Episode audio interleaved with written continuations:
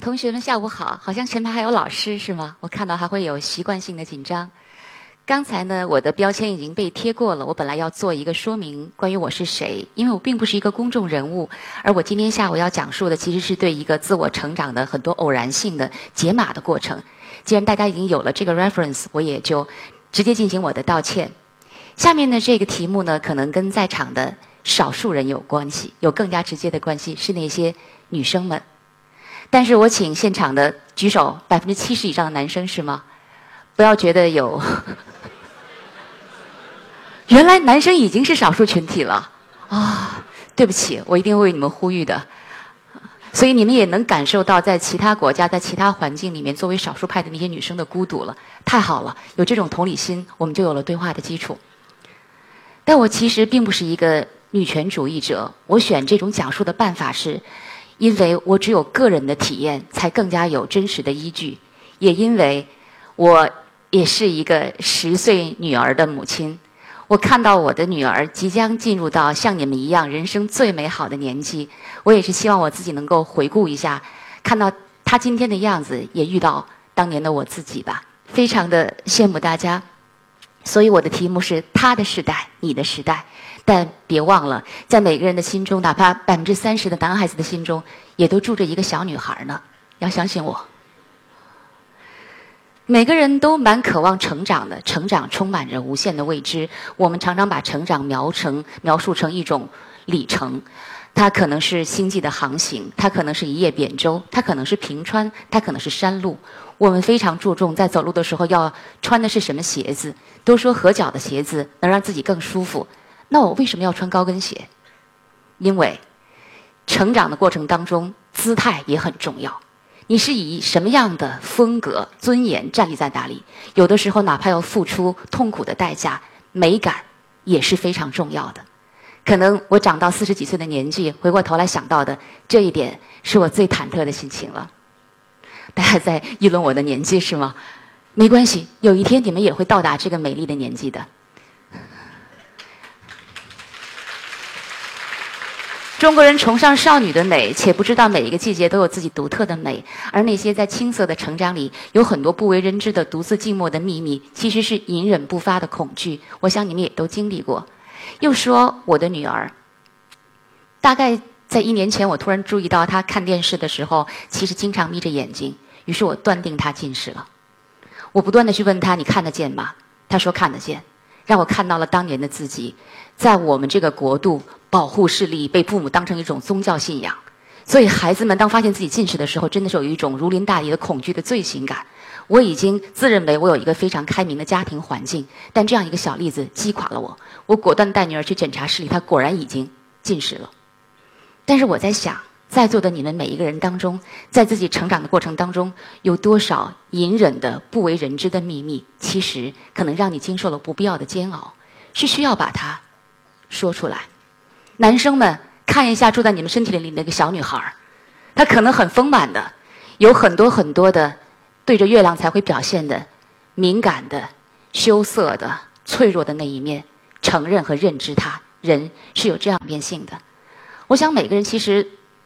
都会有自己特别独特的成长路径。我不知道你们是不是跟我一样，从来不认为自己天分很高，而且永远是一个少数派，永远是一个在不断转学心态中的孩子，是一个从小跟自己的在我那个年代奶奶一起长大，然后回到父母的身边跟他们有隔阂，是一个妈妈是东北人，爸爸是成都人，有极大文化冲突的家庭，又从南方来到北方，在一个不同的语境里面，永远是觉得要做一个少数派。其实不是选择，只是不能飞印。于是装作一枝独秀、很有风格的样子，内心深处都是深深的孤独。当别的女生都是特别文静、秀美、白皙的时候，我却有现在那么流行的黑色皮肤。很长一段时间，我都特别特别不愿意照镜子。我爸爸也强化这一点，说容貌不是一个人关注的重点。当然就是啊。于是。要正视自己，看见自己到底是谁，选择是否接纳自己，是一个特别重要的过程。可能很多人到了人生的最后的阶段，都还没来得及学习这门最重要的功课，是其实中国古典哲学史之中常常讲的内观或者君子日三省吾身。这其实是一个特别方便的法门。于是，当我们有些时候认为自己又了解了自己的时候，对这个世界突然产生了一种虚无的勇气，说我是不会怕你的。在少年时候，有人是非常张扬的，在这个阶段，有的时候会无谓的说，有人在那问你说 “Are you OK” 的时候，你总是说当然没有问题，要勇敢的说 “I'm not OK”。当那些危险、恐惧、颓废、暴力、沮丧、消沉类的疾病存在的时候，没有必要装作很酷，说我可以不畏惧，我去接受它，我可以忍受这种欺凌，我可以忍受这种不平等，我可以忍受这种刀割般的心痛。有的时候，在这个人生最脆弱的年纪，它确实真的是会发生的。这个时候，你其实真的是要勇敢的把脆弱和害怕分享出来，哪怕你是个男生也好，或者有些事情的话，不要认为非主流就是那么的酷。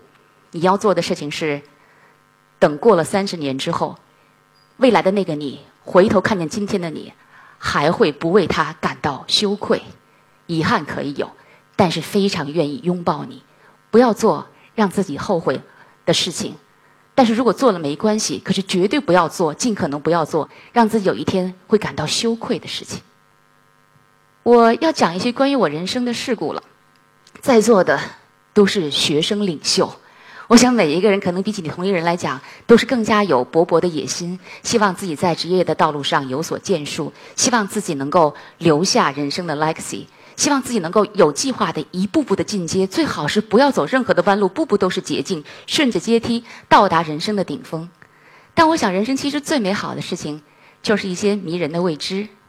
讲讲我自己的故事吧。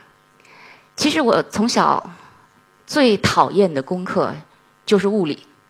在物理里面最害怕的东西就是电学，然后我的爹突然在我只上小学二年级的时候就决定，我必须要回到他的家乡是成都，那里当然没有中国最好的大学，啊，他决定我一定要学工程，他那个时候决定了我要上哪所大学，他决定了我要学电学，所以我大学的时候可能以没有及格的物理分数，考上了那所。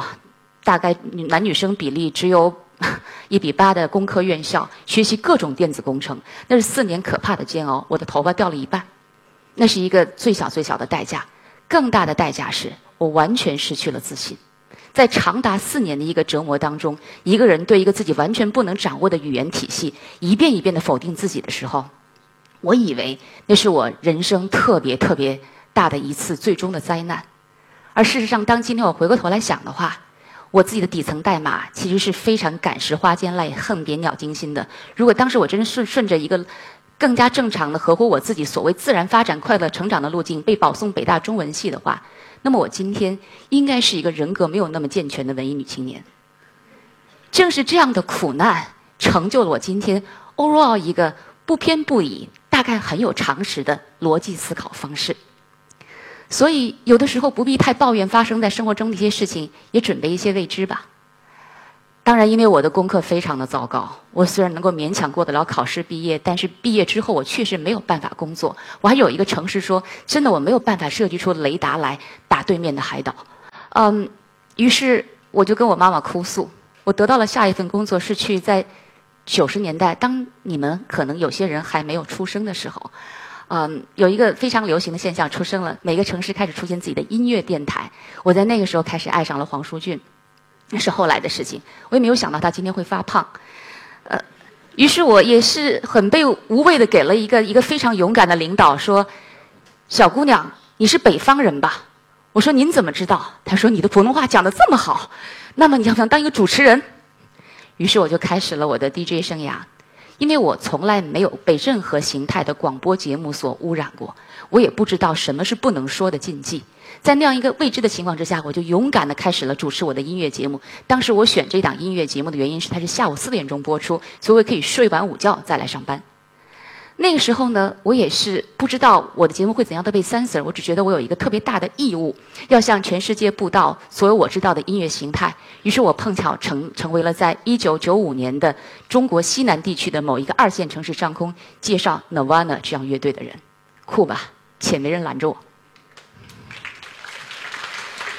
这个事故发生之后，我又顺着主流的路径发展了。如果作为一个广播节目的主持人，在那个还没有整容的年代，你长得不是非常的难看，那你有其实蛮大的可能性会成为一个电视节目的主持人。那作为一个知识女性呢，我又开始了一个南辕北辙的奔向综艺节目的主持道路。在这里呢，我爸爸是完全放弃了对我的一切的期待。他天天问我：你什么时候考托福？什么时候考 GMAT？你什么时候能出国？什么时候能去麻省理工？等有一天我终于 turn down 来 MIT 的 offer 的时候，他比较满意了。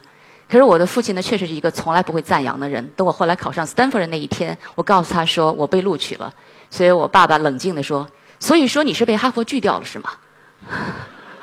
这就是我的一个家庭教育。我真想说艰难困苦玉汝于成。有了他之后，我什么样的挑战不能接受？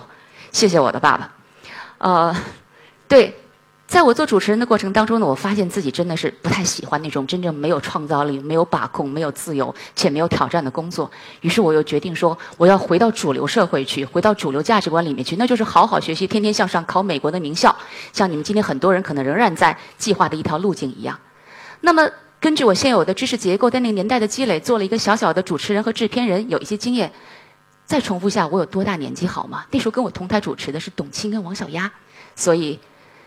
是那个年代，对，但他们仍然非常优秀的活跃在第一线。我去试图去改变我人生的路线，可是我想，那我到美国去，我申请一个什么学校呢？那应该是 NYU 的，可能是 Film Production 或者是 Mass Communication 更加适合我吧。可能回过头来，我能够把之前的这个经历嫁接在上面。但问题来了，我并不知道怎么去申请。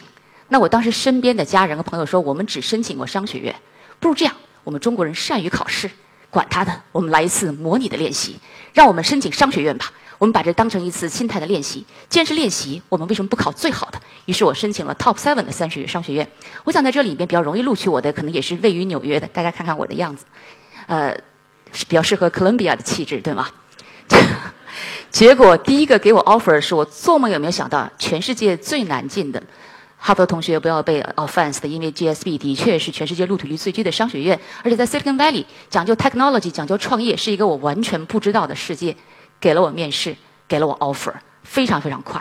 我特别奇怪，我当时回想起我跟我的面试官的见面过程中，他跟我说：“You reminded me of Legally Blonde。”这部电影我当时没有看过，所以我当时把它当成了是一个赞扬。我回到家里看了这部电影。你们的年纪太小了，完全不不能得到这其中的幽默感觉，怎么办？怎么办？怎么办？代沟啊！这就是讲一个穿粉红色衣服的甜美的傻妞上哈佛，呃，法学院的故事，其实是斯坦福法学院一个人写出来的。我确信我当天去面试没有穿粉红的衣服，但不知道为什么给大家留下了这样的花瓶的印象。于是我进入了斯坦福商学院，在那里面又是一个亚洲女生，有趣的工作经历。各种 minority 的标签，我问他什么？他们说我为什么能进来？他说你有这样的背景，你的 GMAT 还能考到这个分数的话，外星人都进来了。这就是我当时的一个心情。因此，当又是很多年以后，Stanford 的 Dean 邀请我加入 Stanford 商学院的 Advisory Council，他的这个 board 的时候，变成我们有在全世界 active 的几万名校友当中，只有七十位坐在顾问委员会上的委员的时候。第一个中国人，我也觉得非常惊讶。我就跟丁认真的说，当年我被 Stanford 录取，我一直认为这是一个 admission mistake。今天这是第二个吗？因为我们的同学当中有那么多有成功的、有名望的、有财富的、有更大的社会影响力的人，为什么是我？为什么是我？我觉得奇怪，可能是我代表了这种偶然性当中的必然，代表了一种在他们的教育理念当中想要传播的精神跟风格跟方式。和比较普通的自然的状态吧，所以这一切都是特别有趣的、迷人的未知。从 Stanford 毕业之后，我又想说，我是这么 hard core 的要证明自己不是一个被别人低估的花瓶，那我就要做最主流的工作。所以，again，中国人善于考试，我拿了所有的当时的我们那个年代，那就是十几年前了，最流行的各种投行的咨询公司的一流的 offer。我是那种 HR 是会最恨的那种人，我厚的所有的 offer，把它装到我大包里，一个都不 respond。等到最后，慢慢的挑选，享受那种当 offer king 的过程，太爽了。我们中国人都有考试得到了这样的成就感，我太会考了。甚至下一次去面试的时候，都完全知道怎么去破解他的每一个表情、每一个回答。他没问第三个问题的时候，我都知道他第四个要问什么。这种感觉真的是好爽啊！大家知道猜题的乐趣吗？然而又是一个未知出现了。我突然决定要占一个便宜去参加一个 final 面试，我要回 Boston 我的家，飞到纽约的话就可以不用花钱买机票。有一个面试是一家叫 Borosman 的公司，我以为他很老朽。我知道他是欧洲最大的媒体集团，我知道他买下了全世界最大的出版社，可是他的主要的业务不是出版，而是电视，是一个巨大的数字王国。很好奇，但主要是为了一张免费的机票，我就这样低俗的去到了纽约。记得当时看到 Penguin Random House，当时的 Random House。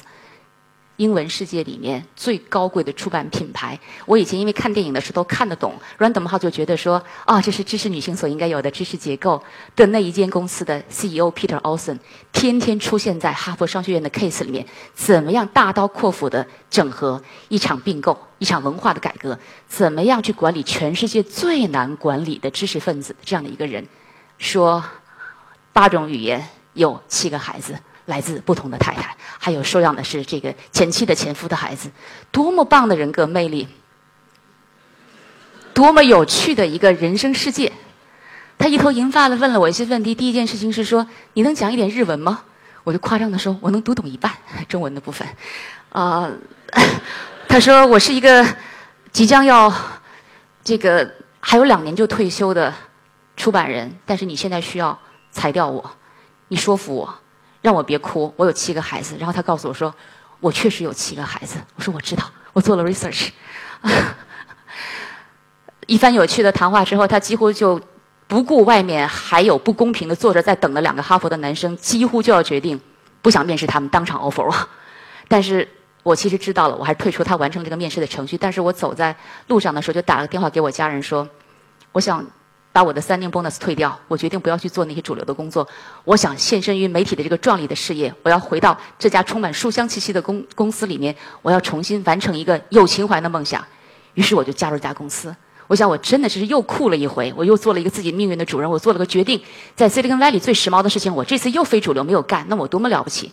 在 Stanford，你要是最牛的人，根本不要找工作的，也不是去创业的，而是说我要先想想，我 take a break，看看我未来要干什么。这种人。而我现在回来了，最回到最腐朽的纽约，开始要在时代广场开始做这么老派的事情了。我以为我又一次设计了我的人生，但是后来我进了这个公司，他们就告诉我说：“我们希望你来立的风险投资 和并购。”天哪！我又落掉落到了 Stanford 的宿命里面，还是没有逃出这个 VC School 的这样一个圈套。于是我回来了中国。后来一个小小的主意，可能大家也会从媒体上看到，我不再重复这个主意了。是我 pitch 了一个 idea 给我们当时的 CEO 说，我想成立一支专注于中国的投资基金，那就是 BI 的前身。我问他我们如何开始，我们可不可以融资？他给了我一亿美金去，不能算白手起家啊。这个就这样开始了我们的投资过程。那现在我觉得它是一个在中国非常活跃的一支创业型的基金，一个。在创业状态中的团队，一个跟我们的所投的企业里面的创业家和企业家有非常多心和灵魂的互动的，真正希望通过他们达成社会影响力，真正希望通过我们投到的企业家能够树立中国未来青年的模范。他们将来绝对不会因为有财富而自豪，而是为他们能为后世垂范而不羞愧。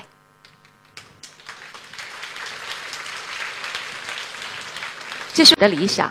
但现实有的时候是蛮残酷的。我讲了，我们要以怎样的姿态走到哪样的途径去，可能会有非常美丽的月明星稀的一叶扁舟。但如果你像我一样，昨天从北京飞过来，本来是要来杭州的，被飞回温州，到了温州等待了六个小时，又被飞到杭州之后，又飞回了温州之后，你要怎么办？你说享受路上的风景吗？风景在哪里呀？那是密闭的一个机舱，非常闷热，味道非常的难闻。你会抓狂吗？得承认。等你未来长大的时候，生活没有那么美好，有的时候根本没有什么鬼风景给你看，真的没有。这个时候如何保持美感？我看到坐在我右边的一位女士，在这样的闷热的机舱里，突然放弃了跟本来也同样跟我们一样辛苦也更加不容易的机组的争辩，她开始静静的打坐。我突然一下子释然了。当你不能改变的时候，优雅一点；当你不能前进的时候，停下来。窗外不能有风景的时候，你可以有时唱歌，有时跳舞。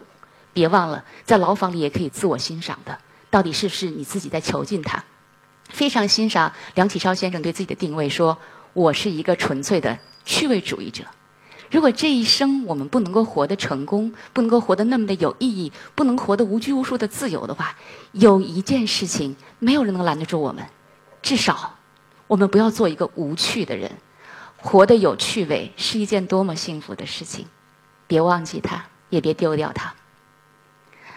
每个人都想照见未来的自己，我们每个人都想看到未来的样子。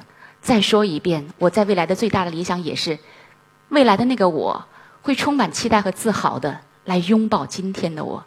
是不是像志玲姐姐说的，有了嗯藏在心里的善良和刻在骨子里的坚强，未来就会按它的面部到来。我们来想象一下，未来是怎么样的呢？我发现我好喜欢她的娃娃音啊。但是未来可以是多面的。我想我分享的是几位你们也可能很欣赏的女性，也许因为她们的身上有你们也很欣赏或者认同的特质。一个像窦靖童这样的孩子，不是因为她是一个摇滚王朝的公主，而是因为他是一个看似叛逆的粉色头发的，其实非常乖的乖孩子。爱他是因为他本真，他做音乐不是因为酷，不是因为内心的不安全感，不是因为要不一样，而是简单的说，我喜欢。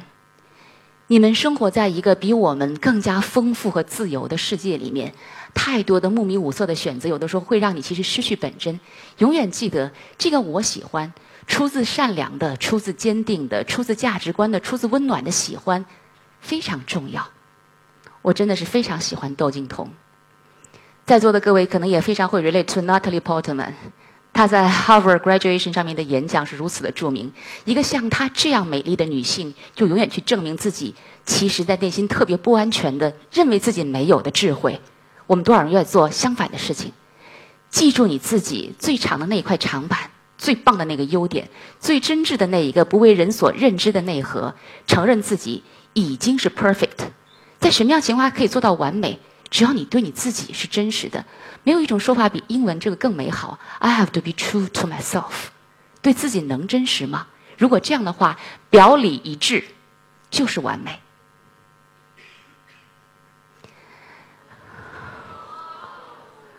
原来真的是特别喜欢他，好遗憾她不是 Harry Potter 的女朋友。我女儿最近一直在非常非常伤心的说：“为什么是金妮？为什么是金妮？”刚刚看完第七本，然而我喜欢她，在演绎上。她现在并没有攀登到我们所期待的高峰，然而作为一个女性，她活出了多面体的闪耀跟自信。If not me, who? If not now, when? 她不是一个个体，她把自己放到了一个大得多的语境里面，但这并不是宏大和空虚的。他也在关照着男孩子，告知你们，我也重复他所说的理念，我非常的认同。这个美好的世界不是只靠某一半去完成它的。性别的平等，或者性别的互相尊重，或者性别的重新定义，是双方的努力。这跟男孩子也非常相关。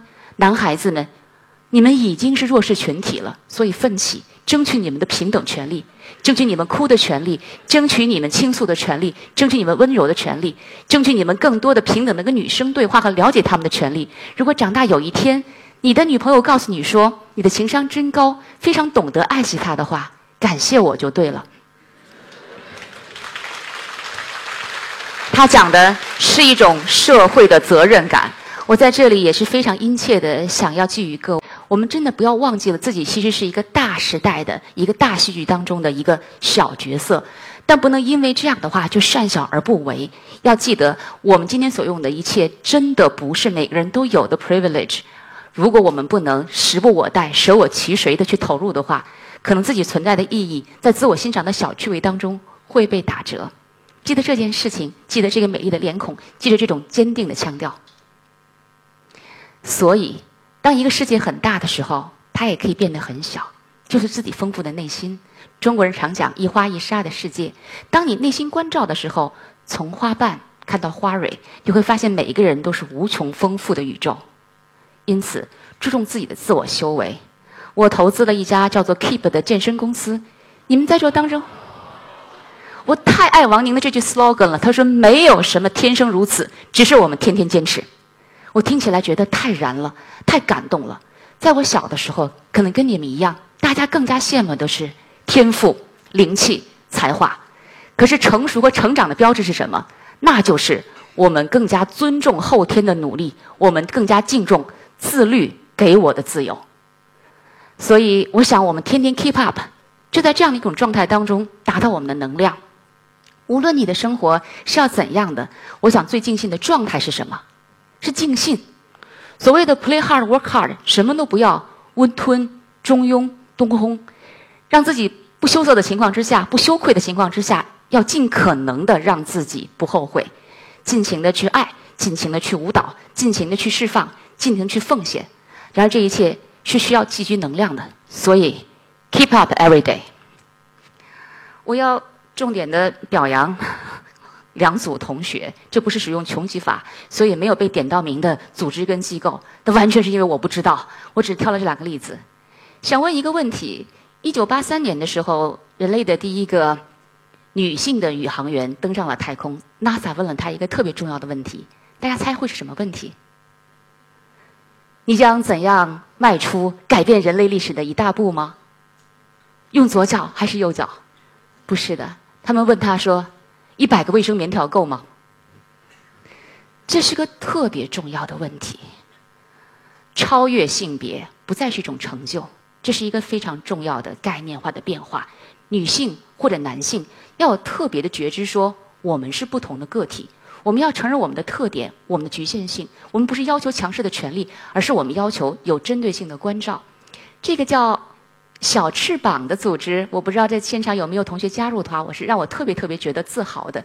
这是一个非常年轻的由高中生和大学低年级学生组成的，呼吁女性抛弃性羞耻，对大家进行性教育的组织，让大家享受自己的性别，也给予相应的关照。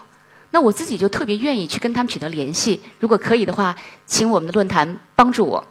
我特别愿意通过他们，向推荐一些大家关于性的心理健康的卫生的常识。我自己是一个彻头彻尾的棉条主义者。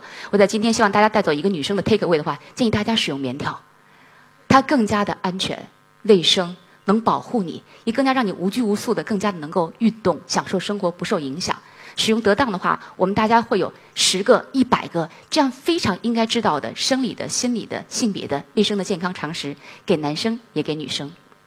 女性之前也会被教养成为非常，即便在领导力的定义里面，我们也喜欢塑造说，女性的领导力是柔美、是协调、是善于妥协、是团结。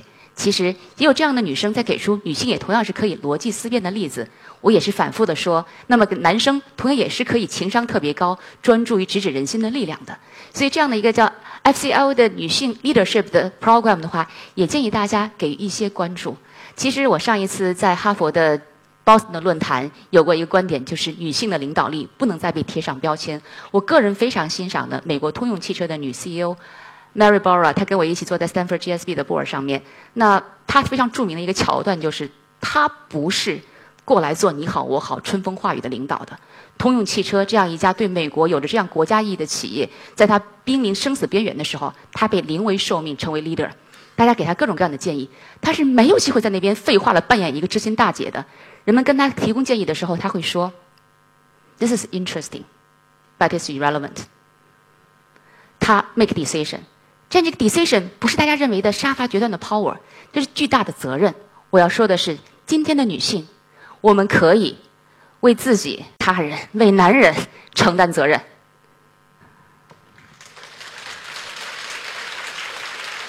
但是，我不想把这个论调拔高成。超级英雄拯救世界，这个观念如此根深蒂固。我交给组委会的 slide 其实是超级英雌拯救世界，大家自动脑改，把它改成了超级英雄拯救世界。那么，女性说有这样的领导力和决定决断力和责任心，是不是就是意味着我们要长成这样肌肉的样子呢？不一定，这可以是一种选择。女性不能设置自己女性的特质，这是我们投资的企业蘑菇街的形象定位，说 God is a girl，真的是这样吗？女性需要做上帝吗？女性需要这样的完美吗？女性需要这样的悲悯吗？女性需要这样的神话吗？在我心里面，也都不是。在成长中的，即将我女儿要成长到这样年纪的花季的女生们，我其实是蛮希望，你就是这个样子。你能吸收阳光，你自由自在，你对自己觉得特别的舒坦，通全然的相信，通身的放松，你能够吸收正能量，你能够。也许散发正能量，你有这样的光芒，你可能还会变成发光体照耀别人。但这一切的基础是，你没有那么的尽百分之一百二十的努力，你只是在全然的做你自己而已。如果我能再重新的成长一遍，因为对你们的爱，就像爱我即将成长到这个年纪的女儿，我是衷心的希望，我可以像遇到今天的你们一样，遇到当年的自己。谢谢。